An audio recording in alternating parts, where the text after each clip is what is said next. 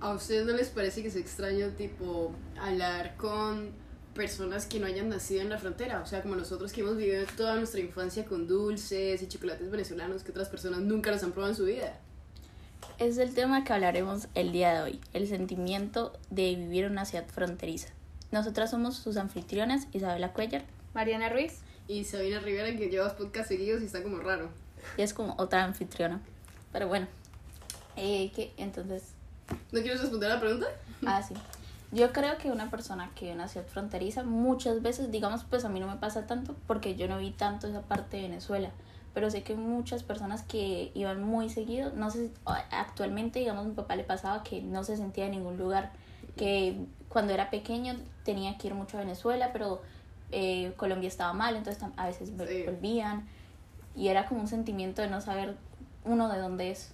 Exacto. Yo en lo personal, pues, no es que fuera todo el tiempo a Venezuela, porque hay gente que, pues, iba muchísimo a Venezuela, pero sí iba de vez en cuando. Porque, curiosamente, soy cucuteña que no tiene familia venezolana. ¿En serio? Sí, yo no tengo familia venezolana. O que, que yo sepa, no tengo familia venezolana. Solo, o sea, hay como un amigo muy cercano a la familia, pero no es familia. Eh, entonces nosotros íbamos muy de vez en cuando a visitarlos o, o íbamos a, a, a, ir a comprar ropa, o porque pues, Venezuela la verdad era en un lugar muy chévere para ir a visitar. Entonces, y, pero igualmente, o sea, yo no me acuerdo muy bien como de la experiencia porque la última vez que yo fui estaba muy chiquita, porque pues luego empezó como la situación un poquito más complicada y ya pues ya como que era más difícil ir. Sí, yo por lo menos, eh, bueno, eh, para contradecir a estos dos, eh, yo sí me siento como venezolana. O sea, puede sonar un poco estúpido, pero mi papá por un lado tiene una nacionalidad venezolana porque mucha familia ha estado con Venezuela y la verdad, como tipo mi familia más cercana, siempre ha estado muy enredada en Venezuela. Mi mamá trabajó muchísimo tiempo en Ureña. Iba literalmente todos los días, pasaba la frontera. Y pues mi papá iba por lo menos una vez a la semana porque hacían el mercado allá porque el de acá no les gustaba. Decían que la pasta acá era horrible, que la muñeca es un asco, que la allá era la mejor. Y, y por lo menos todo lo que era charcutería, porque pues siempre Colombia no ha tenido la misma exquisitez que tenían los venezolanos, porque los venezolanos venían... La venezolana muy rica. Sí, no, y la migración que recibió Venezuela cuando tuvo el auge del petróleo, como en 1980 y algo, antes de que pasara todo lo de el golpe y el comunismo y todo el socialismo, pues antes Venezuela recibía demasiada migración, era impresionante. Por lo menos me acuerdo que antes había visto una propaganda gringa que decía, aquí está trabajando tu papá. Era una señora mostrando en Venezuela trabajando con petróleo, porque Venezuela era visto como una potencia mundial, era como un país afuera de Latinoamérica. Nadie lo veía como parte de Latinoamérica porque todo estaba vuelto nada. Y por lo menos como Colombia nunca estaba en paz, siempre estaba en un conflicto constante, siempre veían a Venezuela como un escape. Y lo que está pasando ahorita pues es lo contrario. Entonces pues... Si se vienen y digamos Colombia no es que esté súper bien, simplemente que está mejor que Venezuela actualmente. Pero digo, uy, ustedes no se acuerdan, o sea, cuando Venezuela está, pues nosotras ya vimos como la etapa final de Venezuela, pero es que la gasolina era súper barata, pero que uno no la compraba en las gasolinerías. Pimpineros. Sino, ajá, los, pimpineros. Y la gasolina era súper barata, no costaba nada. Era ¿Sabes que a los pimpineros los indemniza, indemnizaron? Como el Pinor, ¿tú no has visto las bombas verdes? Esos son de pimpineros. Las bombas verdes en todos Cúcuta, como el Pinor, son de los pimpineros que antes estaban en la calle. Hicieron un sindicato y el, el gobierno los indemnizó para que no vendieran en las calles. yo me acuerdo... yo voy allá, le estoy dando plata a ellos. Ah, ¿como el Pinor? Sí. Sí. Yo me acuerdo cuando, cuando cerraron la frontera. Cuando cerraron la frontera, pues yo, la, la gasolina antes era muy barata. y cuando, cuando cerraron la frontera, yo me acuerdo que para mí fue como un cambio Así, sí, porque no sé, no me acuerdo cuánto costaba la gasolina antes, pero por lo menos pasar a, a medio tanque que costaba 80 mil pesos en, con un pimpinero, o sea, era como... como... La gasolina venezolana es mejor porque tiene mayor sí, La de aquí es horrible y es sucia. horrible. sí. Yo, me acuerdo que, que, que, o sea, era, era súper barata y que yo me acuerdo, yo salía de mi casa y había como un vivero y pasaba y mi papá y de, una llenábamos la pimpina y ya nos íbamos y uno podía llevarse la pimpina. Sí, o sea, uno tenía la opción de llevársela. Eso era muy chévere.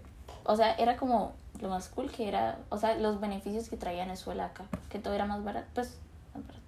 Es que hubo un punto en el que era más barato pues ir a Venezuela porque el peso estaba costando más que el bolívar. Antes no lo era. Antes lo que hacían era tipo llevar mercancía de aquí a allá y vender. Sí. Sino que igual como, como siempre todo ha sido de la mejor calidad posible. Yo no sé si ustedes alguna, bueno, tú como que nunca has ido casi a Venezuela. es que yo iba muy seguido, es que era exagerado lo seguido que yo iba. Y pues también como uno podía entrar con cualquier carro, porque todo el mundo tenía Sí, carros Todo el venezolanos. mundo tenía carros venezolanos. Entonces pasé podía entrar. Pues ma- todo el mundo pasaba ilegalmente, por lo menos yo me acuerdo que cuando uno iba a San Cristóbal, siempre a lo último, ya era lo último, a uno lo paraban pidiéndole cédula venezolana y pidiéndole este pasaporte y yo ni pasaporte tenía, entonces me metían debajo del maletero, me metían debajo. Ahí me metían debajo, pero solamente yendo para San Cristóbal, porque pasando Cúcuta, este, Urella no ponía problema. No, yo, yo pasaba hasta en la moto. Yo me acuerdo que una vez a mi primo y a mí nos, pues, no sé, querían ir a Venezuela a hacer una maricada, yo no sé. Y nos dijeron, métanse debajo, métanse debajo. Sí, literal, que no nos vieran, que no nos vieran. Y que nos tocó literalmente meternos debajo y hasta que nos dijeron, no, ya, ya pueden salir. Y mi primo como que quería asomarse y mi nona le hacía así para bajarlo. Sí, no, pero incluso, o sea, nosotros vivimos un punto de Venezuela en el que pues no estaba tan bien ya económicamente, pero por lo menos mi papá cuando las cosas que me cuenta era que pues Cúcuta era otra cosa, o sea, porque era muy eh, tenía muchas cosas que muchas otras ciudades de Colombia no tenían. O sea, por lo menos habían canales que de televisión Que solo llegaban los de que solo Venezuela. lle- sí. que eran de Venezuela y llegaban acá. Entonces, para eso- eso, para ellos Dime, era lo máximo. Caracas. Mi papá se sabe el himno de Venezuela porque los muñequitos de Colombia eran muy malos. Entonces Sí, él ponía la señal colombiana, eh, la señal venezolana, pero a las 6 y a la... Ajá, exacto. Entonces, to- entonces él se, se lo sabe, lo tiene grabado. Entonces él dice que no se sabe el colombiano, pero el venezolano no puede recitar así. No. Pero, digamos, otra cosa así como súper cool que pasará en Venezuela. No sé, a mí me agarra la hora venezolana. O sea, Ah, cuando vamos a- al gimnasio. me agarra ¿Cómo así? O cuando tú vas al Jardín Plaza te puede agarrar la hora venezolana. Pero como que O sea, Una hora más. Es que Venezuela ¿Sí? se encuentra, Venezuela se encuentra en, en, otro- es que en otra zona horaria. Ujú. En otro uso horario, entonces es una hora más. Sí, claro. ¿Tú no sabías? No, no Uno sabía. llegaba iba a Venezuela y de una vez se le cambiaba el No, o celular, sea, sí, la sí, hora. Sí, pero, Cúcuta- pero no que- sabía que podían. o Es que a mí la frontera me parece como un punto prácticamente invisible, porque uno llega y, y cruza como un ladito del río y ya está en Venezuela. Por- digamos, un radar es como muy difícil como Sí, saberlo. que por lo menos la finca donde está mi papá, literalmente la mitad de la finca está en Venezuela y no puede hacer nada. O sea, él llega, puede pasar de un lado de Venezuela a otro. Y yo creo que eso también es como una característica que nadie más que no sea de una frontera tan importante como lo fue Cúcuta lo va a entender. Ay, yo iba a hablar del ferrocarril. Oye, El. O sea, eh, pues para contextualizar nos dejaron como un Ay, del contar la historia de, del perrito de tu abuela. Ay, sí, pero después que contextualice que era el ferrocarril. Entonces yo, yo pensaba que el ferrocarril funcionaba como normalmente en Cúcuta y ya no salía para más. O sea, no, no tenía esa concepción de ello porque eso fue hace muchísimos años, ni En siquiera. 1925 lo quitaron. Exacto. No, después mi, mi nona no es tan vieja. 1925 lo quitaron. Por ahí. No, te- tuvo que hacer un poquito más de tiempo. Sí, yo no creo ahí que ya están 1900. allá. Eh, por ahí, no, yo, 35. mi nona nació en el 48. Uy, entonces no sé. No, pero no, sí, no fue tan, tan atrás. Perdón. Entonces, que, eh, bueno, para contextualizar, eso da como, era- tenía conexión con Venezuela, entonces lo que hacían era que traían mercancía venezolana a Cúcuta y de Cúcuta lo pasaban a puertos venezolanos. ¿Por qué? Porque era más fácil y el, tra- el trayecto era más corto en esa época. Pero lo que pasó es que hubo un gobierno en Venezuela que pues esa idea no le gustó mucho, que pues no tuviesen como el control de las vías. Entonces lo que me cuenta mi papá es que lo que hicieron fue quitarlo, o sea, pues quitar esa, o sea, construir el, el, el de ellos. Entonces pues ya claro, el de Cúcuta no tenía como, como un sustento económico, porque obviamente Es más, sí había mercancía cucuteña, o sea, colombiana, pero no era, no daba la es producción que daba Venezuela. Es que sabes por qué se hizo el ferrocarril. El ferrocarril hizo en un principio porque los cultivos principales de café de Colombia, exceptuando los cafeteros, se encontraban en Pamplona. Y pues entonces lo que hacían era que el ferrocarril comenzaba por esos lados de Pamplona, La Bateca, Toledo y todo eso, que es como la zona paralela, es una carretera paralela que está cuando uno va para Pamplona. Esa era la zona del ferrocarril.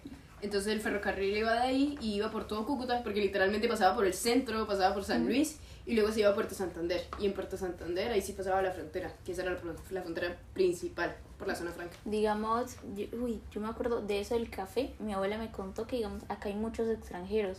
O sea, las familias son muy extranjeras, digamos, eh, tú tienes eh, ascendencia italiana y yo también. Y es porque, eh, que porque, digamos, cuando hubo como el boom del café, muchos extranjeros que no tenían tantos recursos en Europa 1960. se vinieron, ¿sí ves? Mi, Sí, mi mamá es tan 1960, vieja. sí. ¿Tu mamá? ¿Tu abuela?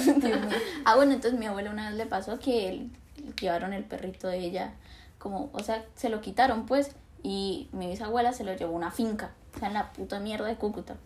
Entonces mi abuela pues no tenía como, como transportarse, entonces agarró el, fer- el ferrocarril y se fue hasta la finca. Es que mi abuela, mi abuela era una locura. Ella la metieron en un internado en Bogotá porque... ¿En no serio? sé, O sea, locura de verdad, locura de O sea, verdad. locura. Ah, era locura de verdad. Ajá, Ah. y después salió del colegio porque no le gustó más. Entonces, No, ella era- ella, ella era el equivalente a Doña Pilar. Le iban a mandar uno a Estados Unidos, solo que vino una hija. Doña Pilar Arlia es mi suegra. No voy a decir a mi tía Pilar. ¡No! Ah, entonces mi nona lo que hizo fue que se fue por el, por el perro y se lo y, y cuando estaba en el ferrocarril pues no dejan entrar mascota, entonces le tuvo que agarrar el hocico y lo No, tenía ahí escondido en un bolso y le decía, por favor, no ladres, por favor. ¿Y no cuántos ladres". años tenía tu abuela? No, tenía como 10. O sea, es que era No, tremenda. no, tío, sí era muy tremenda. Sí era demasiado Ay, tremenda. estaba Sí, chiquita. sí era demasiado tremenda. Sí, creo que mi nona se metió con un señor casado, no sé. Que era tremenda. Cajonera. Ella sí era propia. No, pero es que la situación con Venezuela yo siento que no se la podría explicar a alguien que no la haya vivido en vida propia. Exacto. Porque es que como, o como el hecho, aunque yo nunca tuve la oportunidad, pero era súper común en vez de ir a Santa Marta, irse a Margaritas. Ah, porque sí. quedaba más cerca, irse a las playas, ir a Caracas. Que ustedes no les traían las camisas de eh, un familiar tuyo que te quiere mucho, fea a la isla Margarita y te trajo esta camisa y era como una camisa rosadita. No, Y, No. y ya. no, a mí no me traían. A mí A lo que me traían era cosas de marca, porque como era un puerto libre, entonces Sí. podía, todo era súper barato. Sí, yo me acuerdo que yo era re fan de EPK. ¡Ay, Ay, qué PK! yo era Sí, re a mí también. fan de Ay, todo el mundo traía PK Sí, a mí me parecía lo máximo. Sí, todo el mundo traía PK de. Venezuela. Yo me acuerdo, ustedes se acuerdan que hubo un punto donde pues estaban como decidiendo cerrar la frontera o no, pero había muchos niños. 2017. No, eso fue antes, como 2015. Eh, que había muchos niños venezolanos que pues Venezuela ya estaba mal y necesitaban estudiar en Colombia, pues niños que vivían en San Es Cristóbal. que Ureña. por, por decir, bueno, perdón por interrumpirte, es que en Ureña, en toda la frontera, en el Escobar, hay como siete colegios y todos Exacto. eran para niños venezolanos. Entonces, no, lo que pasa es que muchos de esos niños no pues podían estudiar en Venezuela, no sé, la educación en ese Muy momento mal. ya no, ya no daba. Entonces lo que hacían era que habían buses que traían a los niños que estudiaban a. Cúcuta. O sea, me acuerdo tanto de eso porque había un compañero que, que era venezolano. ¿Y to- Carmelitas? Sí, ¿Tú estudias Carmelitas? sí, sí. Ah, Entonces sí, le sí, tocaba venirse en, en ese bus. Porque sí, él Sí. vivía en Venezuela. Es que Y cuando cerraron la yo frontera. creo que eso es... Ya eh, él se salió del colegio. No supe ¿Sí? más de él. No sé si se quedó en Venezuela o se vino a vivir acá. Ay, qué sad. Eso también tiene que ser una sensación muy fea. Por eso me hubiera gustado que Mari estuviera acá. Sí. Porque nosotros no nos sabemos explicar. Pues por un lado lo vivimos más que otras personas, también viendo todo, todo lo malo que contrajo las personas en las calles. Hay demasiados niños de descendientes de indígenas, que no me acuerdo cómo se llamaban, Sí. mis papás una vez me dijo, que eran venezolanos y se vinieron aquí a Cúcuta a hacer nada porque era peor ahí. Sí, una yo- vez a mí me regalaron un niño. ¿Qué? Eh, En ¿Cómo el así? semáforo me regalaron un niño de esos indios. Perdón por decir indios, pero es que son indios. Literalmente son ¿no? indígenas, sí, son indígenas. Me regalaron un niño, me dijo que 5 mil pesos y yo me quedé, o sea, me dio como algo porque Qué como era un niño así. Pero sí, o sea, la, la situación que se está viendo acá en Cúcuta, ya no tanto, pero lo que era 2019, uff, Dios mío, y sobre No, todo yo me la acuerdo pandemia. de 2018 que una vez mi papá y yo fuimos a llevar comidas a un campamento, cuando eso estaban lo de los campamentos. Entonces, este qué, nosotros llevamos una caja de comida. Yo me acuerdo que es- esa vez yo, yo llevé mis ahorros para comprar esa caja de comida. Qué lindo. Mm. Sí, súper tierna. Antes abrimos la cajuela del carro y, Y y estaba lleno de comida. Y me acuerdo que la gente, o sea, se peleaba por la Sí. comida, o sea, era como impresionante porque no es como que hicieran una filita, no. O sea, de verdad Sí, no, eso. yo me acuerdo esa, esa situación me parecía terrible al inicio cuando recién cerraron la Pero no es frontera. culpa de ellos. Sí, no, yo pues yo viajo mucho por carretera Peñero Caña, ¿no? Entonces, Uy, no, eso es horrible. Entonces Era yo me acuerdo, gente caminando. sí, era, era horroroso, me pareció horrible. En, en, como en los primeros dos viajes que hice desde que cerraron la frontera, nosotros siempre llevábamos una caja llena de sándwiches Sí. y cosas así, porque es que era súper feo ver a la gente ahí caminando Con niños. bocadillos, para que le dieran energía para que. Era- no, eso suena feo. Era súper feo ver, Sabina, era súper feo ver a, los, ver a los señores con niños chiquitos caminando Sí. por ahí. Y eso No. que, ah, bueno, eso se, se veía más en la zona de Parachinacota. Lo bueno Sí, es que, digamos, o sea, Chinacota es como un pueblo que queda cerca a Cúcuta, como una hora. Y pues esa es la vía para Bogotá. O sea, vía Bogotá, Pamplona, la vía del ferrocarril.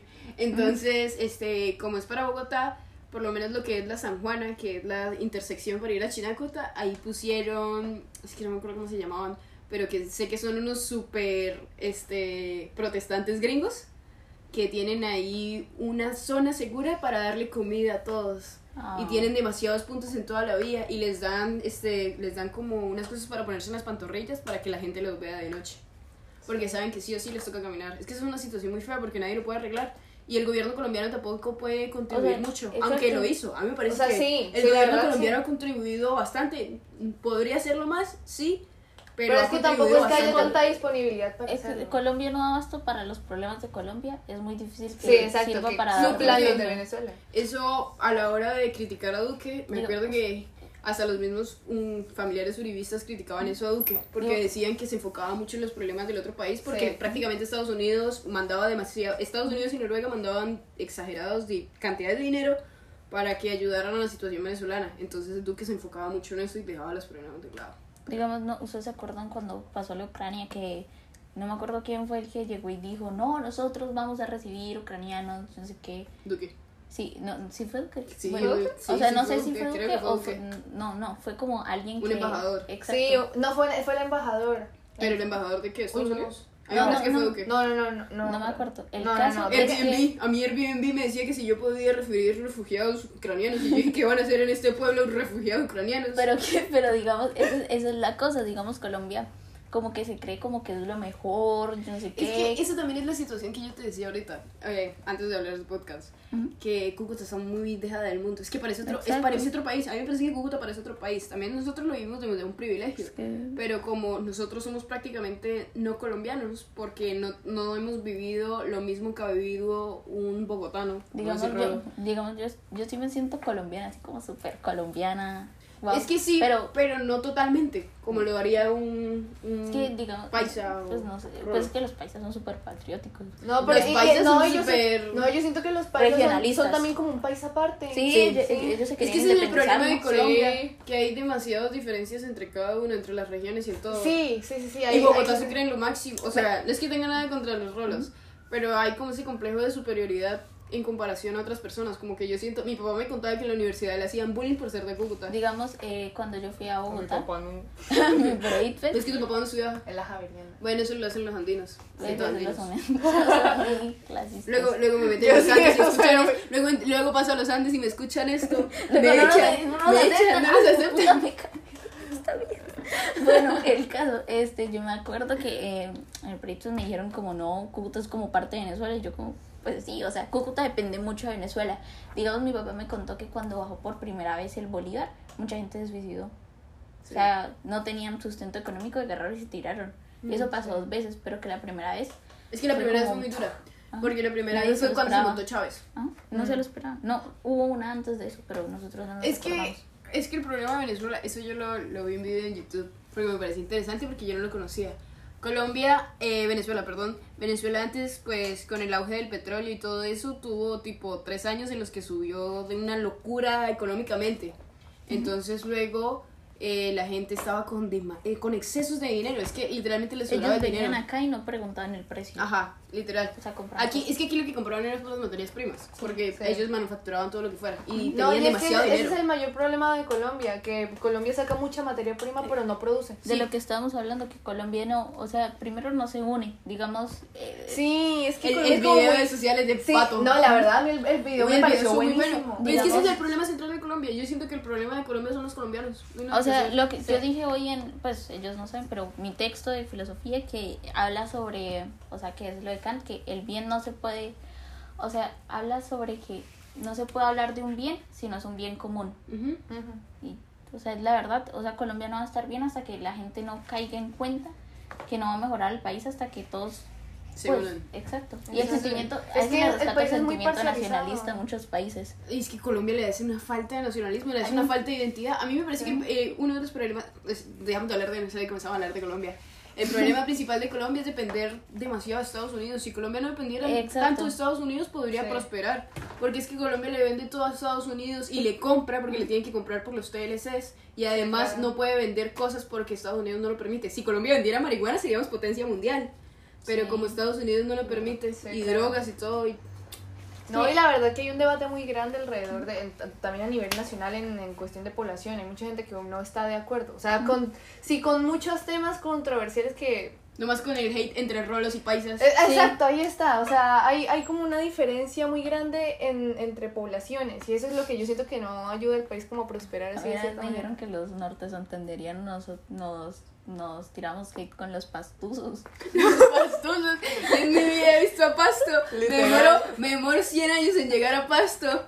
Y su Pasto ni carreteras deben haber. ¡Qué pecado! Ay, ¿Qué tal que un pastuzo nos escuche? No, o sea, yo iría a Pasto por ir a ver el santuario de las Lajas. Lo reconozco. Pasto debe ser bonito yo por no eso. sé nada de pasto. O sea, Tampoco. pasto Yo lo para único mí que sé- es un monte. No. Bueno, Ay. la verdad no, no sabría porque nunca lo he visto. Lo único que he visto es que tiene el santuario de las Lajas. Y pues casi que es la frontera con Ecuador. Pero yo siento que un pastuso no se puede sentir tan identificado como ecuatoriano como lo podemos hacer nosotros como sentirnos identificados con ser venezolanos. Sí. Porque es que lo que pasa es que nosotros, no sé si hemos caído en cuenta de que la frontera entre Cúcuta y Venezuela no es igual a ninguna otra, porque no es, no es igual. Porque además de que estaba abierta por tantos años, el, el cambio económico que había entre Cúcuta y, por decir, San Antonio era impresionante, era demasiado grande. No, y que yo siento que al final que hay como mucha hermandad, por así decirlo, entre, entre venezolanos y cucuteños, más que todo, porque pues, sí, colombianos, pero pues más que todo es con, el resto con de Colombia es demasiado xenofóbico. Pero Sí, eso no. es verdad. O sea, yo siento que actualmente sí lo es, pero lo que les contaba antes de que empezáramos a grabar, a mis papás le pasaba mucho una situación que mi, mi familia vivía, pues mi, mi tía vivía en, en Mérida. Ujú. Entonces cuando mi mamá iba a Mérida a visitarla, o sea, el problema con los policías era horrible. Y mamá, Sí. o sea, se sentía como muy asustada porque no sabía qué iba a pasar porque viajaba ella sola. Y pues ser mujer como viajando de una frontera a otra es muy feo. Hay que les iba a decir que, mm, que ya se está viendo como noticias del espectador y si vieron eso de lo de la cédula, digital, que es como que uno puede entrar ahora como sin pasaporte. Pues creo que lo están ¿A mirando Venezuela? a ciertos países de Latinoamérica. Es que yo no sé si tú a sabías. bastantes. Es que eso Sí, pasa a mí me mucho. se Por lo menos ley. entre Latinoamérica, obviamente no va a pedir ni pasaporte ni nada, sí, porque claro. No, o sea, aquí piden... reconozco la cara indígena. Ay. Pero no, eh, tú sabías que. Bueno, nos salió mucho el tema, no me importa. El, en las. Eh, ¿Cómo es que se Las.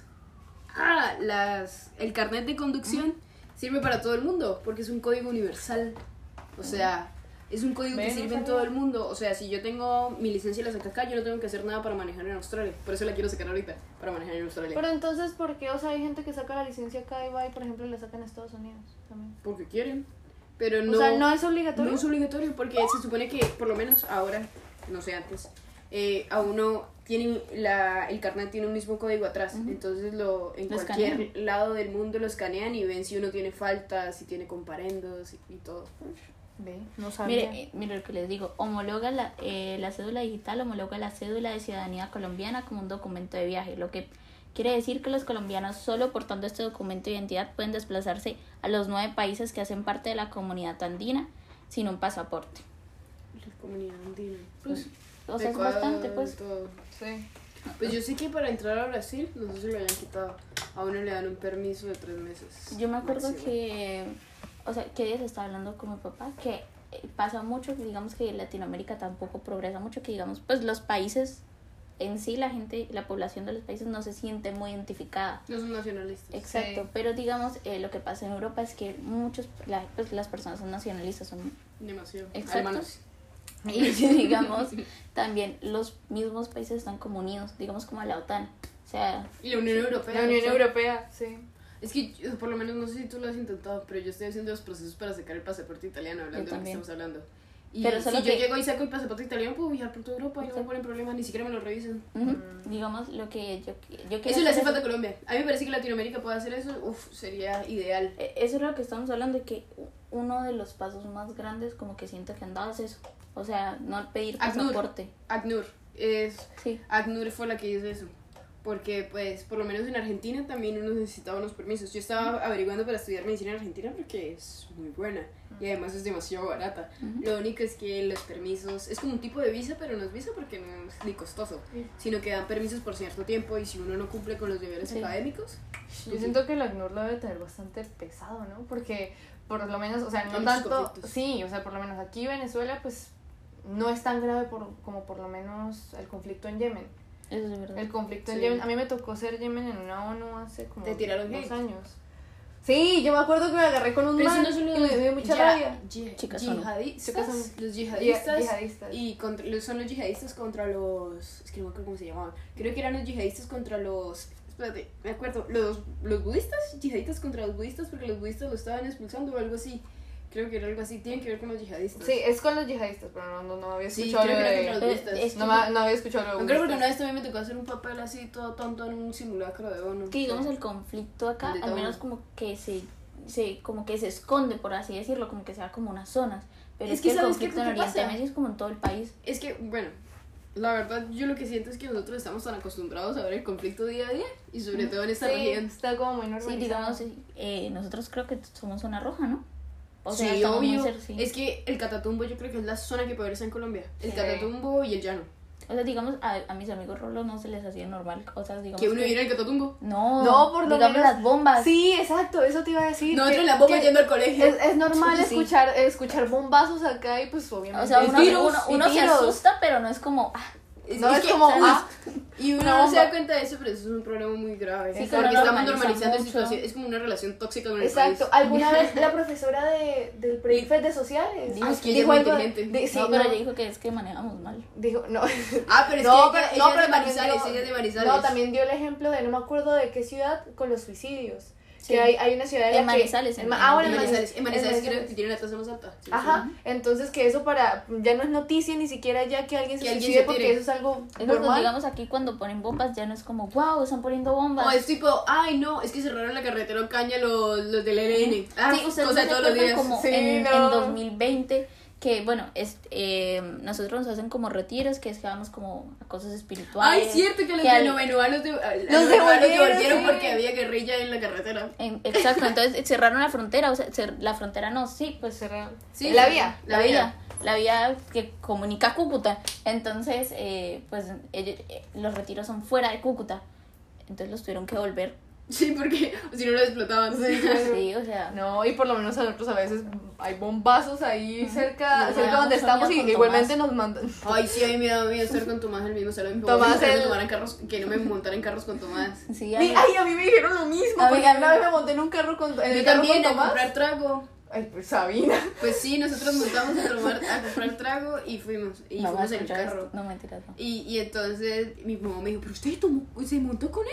¿Qué tal que los explotaran y ustedes? Que lo No. exploten a él, a usted no. No, mi mamá dice que tal que en la fiesta de grado llega a pasar algo. No, mi, mi, mi papá, Ojalá. mi papá Ah. dijo que porque cuando fuimos a retiros, Tomás no se fue en un carro aparte. Perdón, Tomás, te amamos mucho, pero... Tomás Sí, es hijo de- del Tom. coro. No, no, no. No, no, cállate, cállate. Tomás no existe. Tomás no existe. Pero es que es como bobo ponernos no podemos hablar dar la ubicación de él. Pero es que igual, o sea, Tomás no estudia en nuestro colegio. yo siento que ponernos a hablar de Tomás sin decir quién es Tomás es como...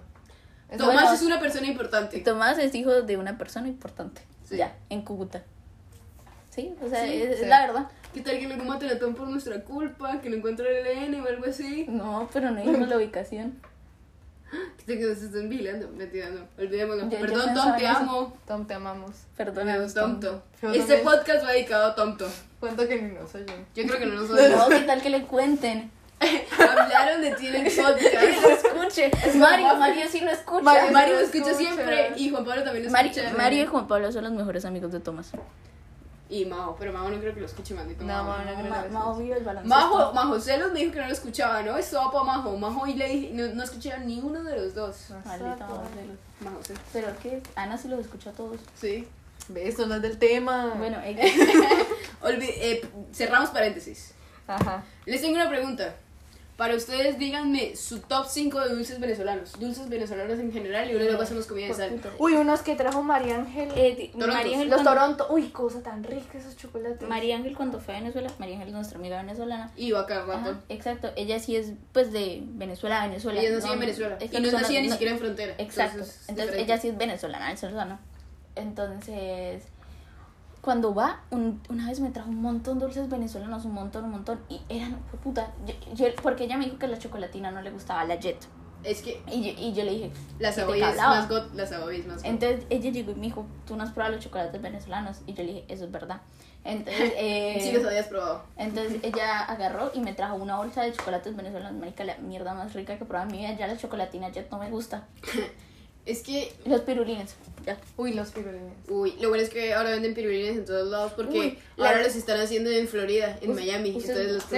La, crema de pirulina. Ahora venden Uy, la qué crema de pirulina. rico, literalmente se llama pirulín. Yo se deliciosa. lo he hecho a las panquecas. Por favor, si no conocen los pirulines, busquen. Pero yo creo que ahora los venden en todos lados. O sea, yo, yo he intentado buscar lo vi, pero- barquillos, así sean barquillos con chocolate y avellana y todo. Digamos, ninguno, los, ninguno flips. Los flips, la mayoría de colombianos los conocí hace muchos años. Nosotros hemos vivido con los flips to- Toda, la vida. Toda la O vida. sea, Yo me acuerdo que en Venezuela vendían Bonjour de flips antes de que aquí vendieran Sí, flips. antes- Sí. Sí, cualquier los son cosa. ricos. Son deliciosos. O sea, es que son cereal y uno a veces no se lo come ni como Es cereal. que ese es el problema, pues yo no sé si ustedes sabían, pero Colombia no se negó a recibir tanta inmigración. O sea, por si tú se ves ahorita aquí el problema, pues no, los únicos migrantes que pasaban eran la gente de exagerada plata, eh, Sí. las que tenían mucha plata, los que querían invertir. Colombia no permitía que vinieran otros, solamente lo permitían en la costa. Por eso es que en la costa hay tanto migrante y sobre todo turcos, árabes y todo. Y por eso la costa es tan rica. Y entonces Venezuela sí lo permitió. Y Venezuela lo que mi papá me contaba que venían muchos eran portugueses, suizos, italianos. Entonces que Venezuela eso sí arrasaba con todo, que la pastelería venezolana era muy rica. Y luego por lo menos yo no sé si tú sabías, pero los pirulines son italianos. Uh. Son de un italiano, creados por un italiano. y todo lo que es de esa marca. Y Savoy es creado por un hijo de un suizo.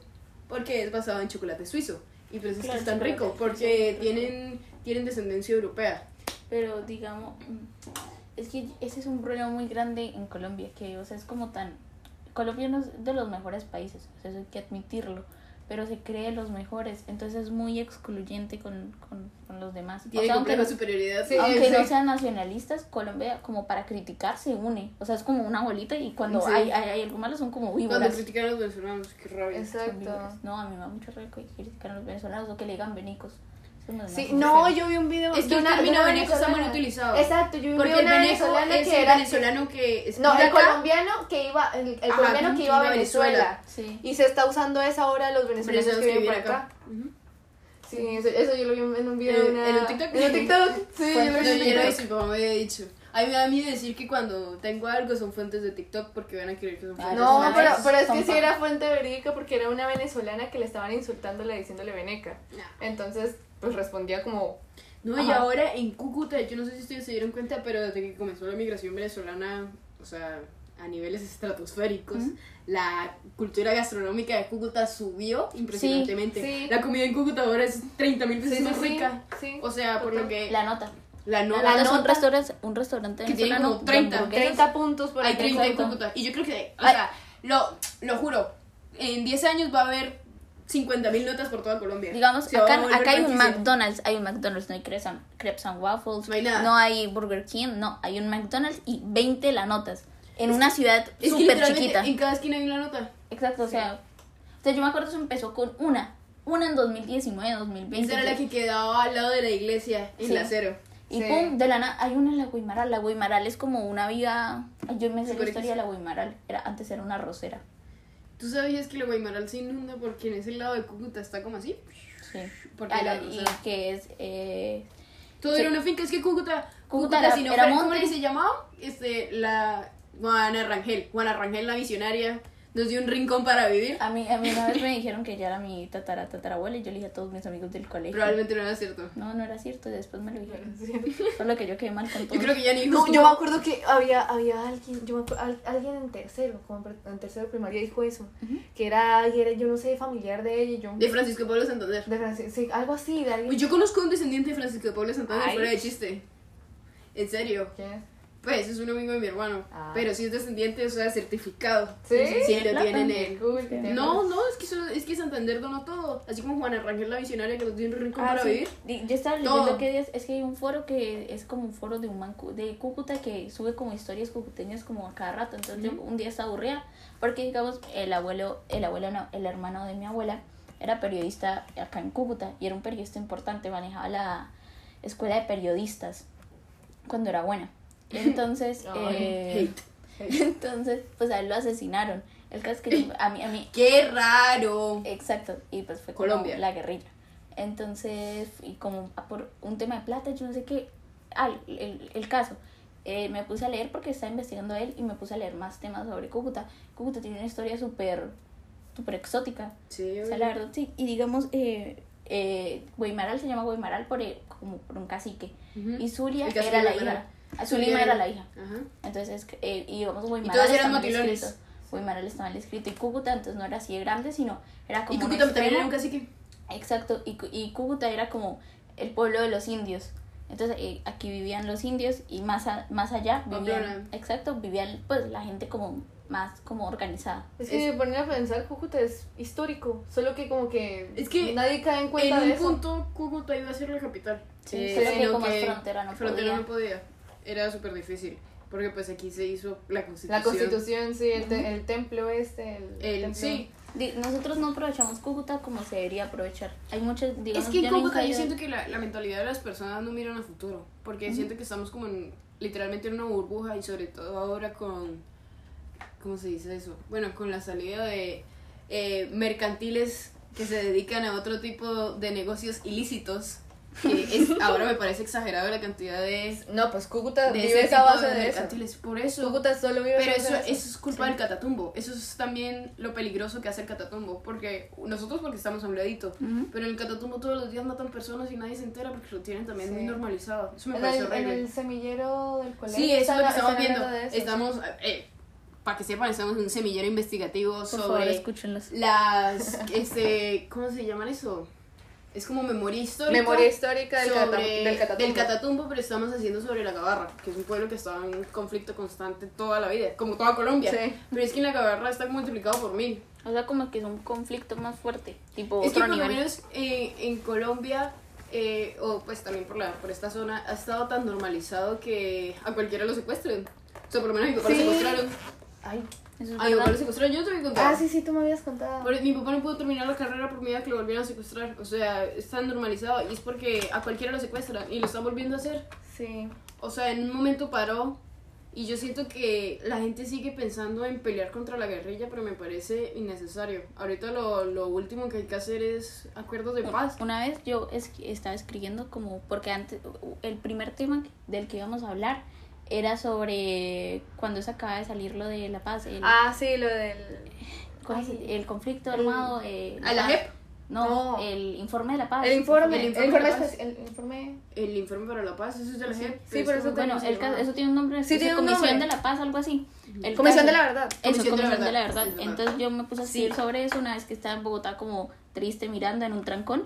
Entonces, Qué raro. este, trancones. me puse a escribir que la única solución que tiene Colombia para mejorar es a- aceptar la verdad y el perdón. O sea, la base de, de una sociedad como mejor es el perdón y la verdad. Es que si tú te... yo- bueno, yo hice el análisis de datos porque me estaba haciendo una investigación para un trabajo. Entonces, y me siento tan inteligente. Estábamos haciendo una investigación para un trabajo y el 90% de las personas que habían sido o que habían sufrido directamente sobre el conflicto armado habían votado sí. Sí, o sea, es que digamos Sí. nosotros no lo vemos así, pero es mejor eh, perdonar y pasar esa etapa Es que que, ¿cuál es seguir viviendo en esa. Es que era como lo que estábamos trabajando que día sobre el conflicto entre entre los este los israelíes y los palestinos, que sigue siendo también un conflicto uf, súper complicado. Sí. Pero ahorita lo único que lo que importa Pero es igual ya está más calmado, o sea, ya está más calmado porque Pero ya por lo que- menos los países árabes ya están más aceptando a, a Israel porque es que antes un era un, odio terrible. Es que no es contra Israel, es más contra que Palestina, porque es que Israel no, es que lo entre países árabes no. Es que es, yo, yo, yo le doy mi sentido a Palestina más que a Israel. O sea, puede ser Sí, algo... Apoya a más a Palestina. A Palestina, claro. Ah, pues obviamente. espérate. es no, obviamente. Te quiero hablar. El, el problema... Uy, ¿por qué comenzamos hablando de Venezuela y ahora estamos hablando de Israel? Nos Porque estamos hablando de migración. Migra- Migración, cierto, migraciones. Mi familia es libanesa, entonces puedo La hablar de eso. también. No me importa, Mariana. Ay, ¿por qué eres tan grosera Sí, conmigo? mucho hate. Mi, mi apellido ahora es Lisa, antes era... ¿Cómo era que se había dicho? Ya se me olvidó. Es un, vaina es un apellido Ah. árabe, pero lo cambiaron por... Adel, Adel Mashib, Adel Mashib, pero por culpa de la Cruz Roja. Entonces, bueno, yo creo que nosotros nos podemos identificar mucho con el Medio Oriente porque estábamos, nunca hemos estado en paz. Y el Sí. Medio Oriente nunca lo ha estado, y sobre todo esta situación entre Israel y Palestina. Yo si- siento que compararnos con el Medio Oriente es como un poco... Pero, Pero es No, que pues el Medio Oriente no. siento que es A como... mí me parece. Porque, No, pues no sé. O sea, o sea, es que nosotros porque lo vemos desde afuera. No, pero es que. Pero es que no, es que por lo menos. eh, O sea, ¿dónde- pues nosotros no vivimos en una zona Es de que conflicto cuando tan uno- acentuada, pero es que, Pero es que lo nosotros que estamos hablando de privilegios. Si estuviéramos en una finca, pues El Líbano, el Líbano si Exacto, no estoy pero- mal, en este momento está siendo controlado por el Hezbollah. Pero Por eso. digamos, sea, lo que estoy hablando Pues sí, es pero que- no estamos controlados por, el, No, por el LN. pero es como, o- lo que yo digo es un conflicto constante. O, o sea, sí, Ah, sí, obvio. Nunca ha habido pero paz. al nivel de, de ellos no, porque digamos, no, No. todo el país está en conflicto. o sea, es No. como- Y además que, por sí, pues hay muchos países árabes que son como potencia en... en Petróleo. en- no, y en armas. Por Sí, lo menos... Ay, ¿cuál es el...? el- ¿Arabia Saudí? creo que sí, no. Ah, Israel. Israel es, eh, Sí. tiene, tiene las Pero es que Israel armas. tiene, tiene el apoyo de Europa. Es que eso era lo Y que de quería Estados llegar. Unidos. Déjenme llegar. Ya. El problema con Israel es como, es más sobre religioso. Porque Israel es el Es país historia. sagrado y es la zona sagrada tanto para los cristianos como para los eh, musulmanes. Porque pues ahí también se generó toda la teoría musulmana, judía, todo, todo, todo. Entonces, eh, los palestinos pues son musulmanes y los israelíes son cristianos. Entonces, cristianos y judíos, ortodoxos. Porque no, ahí no están esos judíos, los judíos son otro lado. Entonces, eh, eh, se dan tantos problemas y, y se, se- existe una xenofobia inmensa y sobre todo porque los, los israelíes son blancos y los palestinos sí son, son árabes árabes. Entonces, tanto es como una xenofobia que no se puede presentar y ahorita pues creo que fue como hace un año que hubo el conflicto que comenzaron a pelear entre sí porque estaban tratando de expandirse más. Ya Palestina ni existe, Palestina Sí. casi nadie la reconoce. Palestina incluso ya no es reconocido por las Naciones Unidas. Por eso, Y son solo horrible. como tres, tres estados que no Digamos, son reconocidos por las Yo Naciones me Unidas. acuerdo que en 2018, cuando fue mi primer modelo de la ONU, Palestina no podía votar. Porque no es Exacto, reconocido. Porque no es reconocido. Cuba tampoco, ¿verdad? Cuba. No, Cuba sí. No, Cuba no. Entonces, ¿cuál es? ¿Puerto Cuba sí es Rico? reconocido. ¿O era Puerto No, Rico? Puerto Rico es un estado de Estados Unidos. Entonces sí es Puerto Rico. Es que me... me- Pero Puerto, Puerto Rico, Rico es un estado. Puerto Rico Sí. es un estado. Es un estado. es Solo que... Pero sí no es reconocido por la ONU. No. Eh, no es reconocido. Tampoco Es puede que es un estado, Ni, ajá. el- ni Ciudad del Vaticano. Es un tampoco. estado. Es que no me acuerdo cómo es que Vamos. se llama. Eh, pero es Pero un estado estado. que tipo. Los, Florida y Miami está lleno de puertorriqueños porque pueden ir sí, así como así. Sí. Porque pueden viajar, ir de un lado a otro, pero siguen siendo puertorriqueños. Es que eso es una situación muy rara. en Digamos, Estados sí, Unidos, yo no siento Estados que- Unidos tratando de ser imperialista. Digamos, yo no siento que alguien de, de Puerto Rico, o sea, digamos, Bunny es de Puerto Rico. Yo no sé, él, no se siente PR, estadoun- boricua. él no se siente estadounidense, o sea. No, obviamente no. No, sino Eh. que también ha influenciado muchos la cultura gringa en ellos y ellos en la cultura gringa, por lo menos en No, Nueva pero York. igualmente hay una diferencia cultural muy Ah, marcada. no, obvio. Muchísimo. Pero Puerto Rico ahorita también está pasando muy grave. Yo me acuerdo esa situación, creo que fue en el 2019, si no estoy mal, en la que echaron al, al jefe del estado. Sí. Que lo echó Bad Bunny y, y, y el presidente. Residente. Ese residente también le Residente. tiene mucho hate al gobierno de Puerto Rico. Uy. Re- Residente habla mucho de política, Es muchísimo. que Residente, él, es, es que la manifestación, la mejor manifestación contra la política para mí es las artes. Y se ha dado toda, su, toda la vida. Sí. Entonces Residente Y Residente en tantos todo. conflictos. Pero Residente, perdóname la palabra, la cagó también muchas veces. Sí. Porque él apoyó a Chávez. Sí. Así como Naomi Sí. Campbell. Naomi Campbell decía. Naomi Campbell. Naomi Campbell era moza de Chávez. ¿Qué? Te lo juro. Entonces, no sé, Gabriel García Márquez era. Gabriel García Márquez era, el- amigo de, ah, de, de Chávez Castro. y de Castro. O sea, pues, marica. Es que, es que yo siento que todo el mundo en un principio de su vida, o eso es lo que yo he visto, lucha por la desigualdad y luego se acomoda en el Estado porque ve que no puede cambiar. Y eso lo ha hecho muchas personas y eso me da tristeza. Luego se me va a quitar lo izquierdosa. Sí, yo, yo ma- no voy, a, voy a ceder ante Maffer. Pues, yo cuando le saco el manifiesto, yo llevo un manifiesto comunista del colegio. Sí. Y yo se lo saco a Maffer así, y Maffer me hace como una cruz. Y ahorita vamos a hablar de la ética marxista. Uy, eso también me parece un tema súper chévere de hablar. Pero, o Uy, sea, está relacionado ese- porque estamos hablando de Venezuela. Y Venezuela, pues, es un país socialista que debate- no cumple con el socialismo. Ese debate Va a estar bueno. Va a ser muy bueno. Ojalá pongan a Maffer a hablar desde la postura socialista. No, Maffer no va a decir nada, Maffer saca, Sí, va a sacar un uno. O sea, ya no Es importa. que la ética marxista es como, no sé si... Maffer es una amiga que es súper uribista, súper Utopía es capitalista. bueno, utopía es bueno. Sí, sí, distopía es malo. Utopía es bueno. Utopía es malo. Eh, la ética Mal. marxista o el socialismo... malo. Distopía es malo, utopía, Distopía es malo, sí. bueno, la, la ética marxista va hacia una utopía donde todos tengan los mismos derechos, pero todos trabajen y ganen un, Sí. algo, que sean bien remunerados, pero también que... ay, ay, me voy a morir. Pues también que todos convivan bien y que tengan los mismos derechos, las mismas capacidades, todo. Y se supone que el socialismo es como el paso que va a dar hacia el comunismo. Ajá, o sea, Pero- es como una fase de intercambio entre el Y capitalismo se supone que es el punto de equilibrio perfecto. Pero gracias a Lenin, que eso es lo que estábamos viendo en sociales antes de que fuera blanca, gracias a Lenin, pues Lenin tra transivers- se dice trans- Tergiversó. No, es que tergiversó hablar todo del lo que- comunismo, hablar del socialismo es hablar de una utopía. Y es Porque de una el- teoría, porque el nunca ser se humano es muy corrompible. Ajá. Exacto. El- es Alguna vez yo escuché a Nora, Nora Acosta, la profesora, no, a Nojora, la una profesora de sociales que ya se fue, que le preguntaron que ella qué opinaba del socialismo y ella le dijo que le pareció un sistema perfecto, que Es sería, es que es un que sistema sería perfecto. perfecto pero no se puede llevar a cabo. No se puede llevar a cabo porque lo que está. Eso yo lo dije en el anterior podcast. Cada persona tiene su precio y cada persona sí. puede ser corruptible. El que es justo es porque no ha tenido la oportunidad de cometer injusticias. Y es verdad. O sea, ¿Sabes la yo. filosofía de, de quién?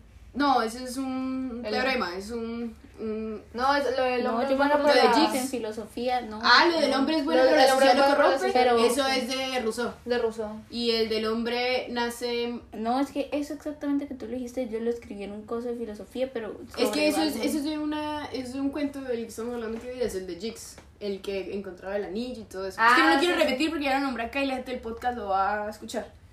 Bueno, pero el caso es que la teoría marxista está tan bien. Es, es, es increíblemente lo buen planteada que está. Es que yo me leí el manifiesto comunista y me he leído casi todos los libros que tiene Marx. Porque es que es muy bueno, el man escribía muy bien. Y Hegel. Hegel no, Hegel no, ¿cómo era que se llamaba? El que le ayudó a escribir el manifiesto comunista. Bueno, no me acuerdo, pero también era. Era europeo. Bueno, está tan bien planteado, pero pues Lenin lo agarró y lo transversó y formó Rusia. Y a la verdad, Rusia ni siquiera era comunista porque era más como una dictadura de izquierda, sobre todo. Sí. Pero no, deberíamos volver a Venezuela. No, yo creo que... el- no sé, es que yo quiero ser periodista porque yo tengo como muchas ganas de mejorar a Colombia. O sea, yo no puedo Sí. decir que yo me siento... co- Yo no me siento colombiana porque yo tengo ese sentimiento de que yo quiero una Colombia. Colombia mejor. O sea, y por eso no me quiero ir del país y por eso por eso quiero enfocar, pues yo voy a estudiar comunicación social, pero no lo quiero estudiar a la parte de ser presentadora ni aparte de Terminas en marketing. Caracol. Exacto, yo no yo no quiero estudiar hacer medios pues tradicionales hablando de Caracol, Semana, RCN, sino dar como ya mi punto de vista como, o sea, yo no sé de qué voy a vivir, la verdad, pero yo sé que Pero yo, vas a vivir yo- feliz. Sí, Exacto, sí, que voy a mi vida por tranquila. Sí, alguna vez yo hablando con Juanca me contó como, eh, como un- era como una mini historia de, pues ya eso Juan Camilo como- es el psicólogo del Ah, colegio. sí, sí, Juan Camilo Sí, es el psicólogo del colegio. inteligente. este, que contaba que por lo menos, no sé, que había una situación de que veían unos niños en una carretera que estaban, estaban este, enfermos y habían eh, dos o tres tipos de personas, ah, tres tipos de personas, sí. Entonces uno era, uno decía, no, pues yo quiero estudiar medicina para ayudar a los niños que estaban, estaban hasta barrigones, así como los niños pues del África Ujú, que, que es que por- están muy, eh, que tienen tienen muchos parásitos, exacto. Lombrices. lombriz, todo eso Yo. sí. Entonces, Migas, eh, Nosotras. ¿Tú también? Sí. todas las tres, sí. Antigastritis. Este, otro que, que vio las calles sin pavimentar, entonces que quería ser ingeniero para ayudar con las calles y otro que como que quería ser periodista para mostrar la situación del país. Entonces, o sea, yo me di cuenta, así como Isa, de que en cierto punto yo no quiero ser médico de consultorio para ganar plata. O sea, a mí me gustaría ser médico y médico militar, que es en lo que estoy enfocada ahorita, porque me gustaría ayudar a un territorio vulnerable. Entonces yo tenía antes la idea de querer irme a otro país porque hay las condiciones de vida Sí, yo mejores, también me más arrepiento de haber dicho eso. Exacto. Mm. Pero ahorita yo lo Eso es pienso, culpa de estar manejados por Estados Unidos. Sí, ahorita- pensar que a uno que eso Yo- está bien. ahorita yo Yo, lo nunca pienso. creía en Estados Unidos bueno. Uy, sí, yo siempre lo he Es visto. que- A mí me da miedo ir a Estados Unidos. ¿Qué tal que uno esté estudiando y llega un loco No, y yo pa, nunca pa, lo vi pa, por eso, sino que yo tenía una amiga que era muy, muy capitalista, muy con el sentimiento yankee. Y pero yankee. exacto, o sea, su- era, ella hablaba de Estados Unidos como si fuera la mejor y me cansó, tan- me cansó tanto el tema de Estados Unidos que yo desde que voy en quinto detesto, no lo detesto, pues, por favor los de la visa no me la nieguen, pero, pero, o sea, no tengo ese sentimiento de me voy a cara vivir en, en- en Estados Unidos, no, mi objetivo nunca ha sido ese. Sí. Esa- Pues no sé, yo sí, yo siento que Estados Unidos tampoco nunca fue mi, mi objetivo. Es que Estados Unidos es raro, porque Estados Unidos a lo largo también es una combinación de muchas culturas, pero también hay que saber la zona de Estados Unidos a la que ir. Exacto, Porque porque es por- como acá. Te- eh, Texas, por lo menos creo Es que es, muy blanco. mm, sí, no, muy conservador. Sí, muy conservador. Muchísimo. Es- eso se llama demócratas y republicanos. Y Creo que son republicanos. Republicanos. Republicanos Eh, son los, los de lo- los blancos. Yo me acuerdo Sí. que cuando yo me leí como algo sobre Rosa Parks, que yo hablaba que... A nosotros eh, hicieron leer Rosa Parks como yo, me lo leí por o sea, opcionalmente. séptimo, O sea, a mí me, me hablaron de que ustedes lo iban a leer y yo dije, yo me lo leo. ¿Quién te en dijo? La señora del, del, del dueño de la, de De la editorial. Se la están leyendo todos los de Calazán. yo agarré y me la leí en séptimo. Entonces yo la reí por gusto y me acuerdo que, la- no me acuerdo si era el sur o el norte, pero el sur. habían unos sur, que eran... Extremadamente blancos, Sí. protestantes. Y el, y el otro era pues que los aceptaba más, pero no era un tipo de aceptación bien, sino era como que... Es Como de lejos. Ajá. O sea, es como, es como esa discriminación pasiva, por así decirlo. Sí. Eso de que no, yo no discrimino, pero igual. O sea, igual no está bien. Te tolero y ya. Te tolero, exacto. Pero ya. Pero ¿qué, ¿de qué estamos hablando? Esta parte la voy a cortar, sino que ¿Por se qué? pueden grabar hasta 60 minutos y ya vamos en 50. Pues entonces cortemos a los 55. Yo quiero seguir hablando de esto. Está chévere. Es que me tengo que tomar la foto, Sabina. Ya, ya va. Ya son las 7 y 42. Hijo de puta. Ah, nos íbamos a las 8, ¿no? Ajá. Sí. Pero entonces seguimos hablando o no lo cortamos ya. No, pues hagamos ahí como La despedida. conclusión. Sí, hablen de la conclusión porque me estoy... Yo quiero concluir. A ver, concluye.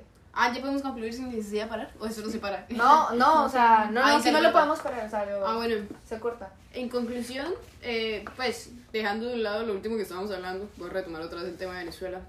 No siento que una persona pueda sentir el mismo sentimiento que me dio a mí cuando cerraron la frontera y ver a todo ese poco de gente en las calles divagando sin saber so- sobre su futuro, si podrían mejorar. Porque pues nosotros lo sentía, yo, yo lo sentía como con un sentimiento nacionalista. Sí. Porque pues es, es prácticamente como hermanos. O sea, yo sí, eh, exceptuando ustedes, me he sentido muy venezolana toda mi vida y yo tengo familia todavía que vive en Venezuela. Y pues yo sé los problemas en los que están. Y sobre todo porque eran gente de plata y que de un momento a otro se quedaron Sí. sin nada. Es que por lo menos, o sea, yo siento que esa discriminación, o sea, por lo menos aquí en Cúcuta obviamente va a haber discriminación, pero yo siento que no es a tal medida como por lo menos en Bogotá. En Bogotá. En Bogotá es terrible. Entonces, porque por que lo menos por lo que nosotros crecimos con Es los que, ni- venezolanos. es que digamos ni siquiera acá en, en Cúcuta pues hay más población pobre venezolana que en, en, en Porque se Bogotá. quedaron acá, alcanzaron ahí. Exacto. Exacto. Exacto, eso, eso dice mucha gente, que Pero por lo menos el venezolano... el- Yo el amo a vene- Venezuela con toda mi vida, es lo único que voy a decir. O sea, la siento como mi otro país. Y, y pues también es porque como crecí toda mi vida con ellos y, y porque supe cómo aceptaron, en, un- en su momento aceptaron los venezolanos de Colombia. No de la mejor manera, pero lo hicieron. Sí, Entonces era algo que había que nosotros, hacer. ajá, era, era algo que se, se lo debíamos. Ujú. Y amo Venezuela. Ojalá algún día mejore. Yo todavía tengo la esperanza. Así como hasta mi tía Pilar. Yo no sé si tú sabías. Esto lo voy a hablar, no me importa. Mi tía Pilar eh, antes tenía demasiada plata. Porque tenía una empresa de jeans en San Antonio. Yo no sé si Santiago te contó. No, no Mi- mi- mis abuelos conocían al, al- a los abuelos de mi ex, pues ellos son comerciantes de ropa, pero cuando ellos estaban iniciando, porque mi abuela la comercializaba en Venezuela. Sí. Entonces mi tía tenía una empresa y de un día a otro le tocó dejar todo. Porque la cosa se puso fea. Y lo peor es que ya estando Chávez ella seguía trabajando, pero no. Le tocó a mi mamá también. Es una Sí. situación fea. O sea, mucha gente perdió su sustento natural de vida por el egoísmo y el egocentrismo de otra persona. No, incluso creo que mis papás, acá donde estamos grabando, esto antes no era una casa. ¿No? Antes aquí era la distribuidora de mis papás que tenían como un negocio en el que es que sí, daban- todo mandaban el mundo. comida y todo. Sobre todo porque era frontera. Sí, y, y pues ya con la situación de Venezuela eso ya no se volvió rentable. O sea, hasta dejamos de ser distrito. el Live Aid, sí. Sí, por eso, y no que, funcionó. que quemaron la comida, ¿no? Quemaron la comida y los medicamentos por, por el egocentrismo de una persona. O sea, Y que había, había un concierto también al otro lado, o sea, en el Sí, lado de él hizo su contraparte. Y lo peor es que hubieron muchísimos. Hubo. Hubo, hubo, perdón. Hubo. hubie- Hubo muchos militantes del lado venezolano que se pasaron para acá porque querían comer, estaban aguantando hambre y no tenían ni fuerzas para poder retener a todo el mundo que iba a pasar. Eso se lo, deberían verlo, se los recomiendo a todos los que están leyendo, que están escuchando esto, leyendo. Sí, es un video de Lethal Crisis que él fue al concierto y fue literalmente a dejar el medicamento allá en, en Venezuela, en- creo que era en San Antonio. Y peor el puente de tienditas que ni lo abrieron y se quedó tan chévere. Ese lo van a abrir ahorita, se supone que Petro lo va a abrir. cuando lo Le abran. tengo fe. Ojalá Petro lo Sí, abra. Colombia perdió, Colombia, Cúcuta perdió Cúcuta. mucha plata. Y por- ahorita por último, porque, Sí. y lo peor es que todavía siguen pasando mercancías de este Ilegal. lado para allá. Pero pues ya no es. No es de la misma forma, pero se puede. Hasta mi papá trabajó pasando mercancías. Sí. Legalmente. Es que mi papá dice que por lo menos no hay cucuteño que no haya pasado cosas ilegalmente. Literal. O sea, Yo una vez me trajo un poto en la moto, porque mi mamá pasaba en moto, me trajo un poto así y casi me lo quitan. Porque es que lo- yo me acuerdo que los de la frontera, o sea, tipo el ejército que estaba en la frontera, eh, eran súper canzones. Bueno, pero bueno, esta era la conclusión. Amo Venezuela, amamos. ¿no? amamos Venezuela, Por porque favor, nos, nos Venezuela, dio mucho. Tenemos todo tu apoyo. Le ponemos fe. Creo en Cristo, si abren Venezuela. no mentiras. Bueno, y ya, eso es todo. Chao, podcast. Chao. Chao. Síganos en nuestras redes sociales y ahora tenemos Twitch y como- Discord. Discord. Bueno, bye.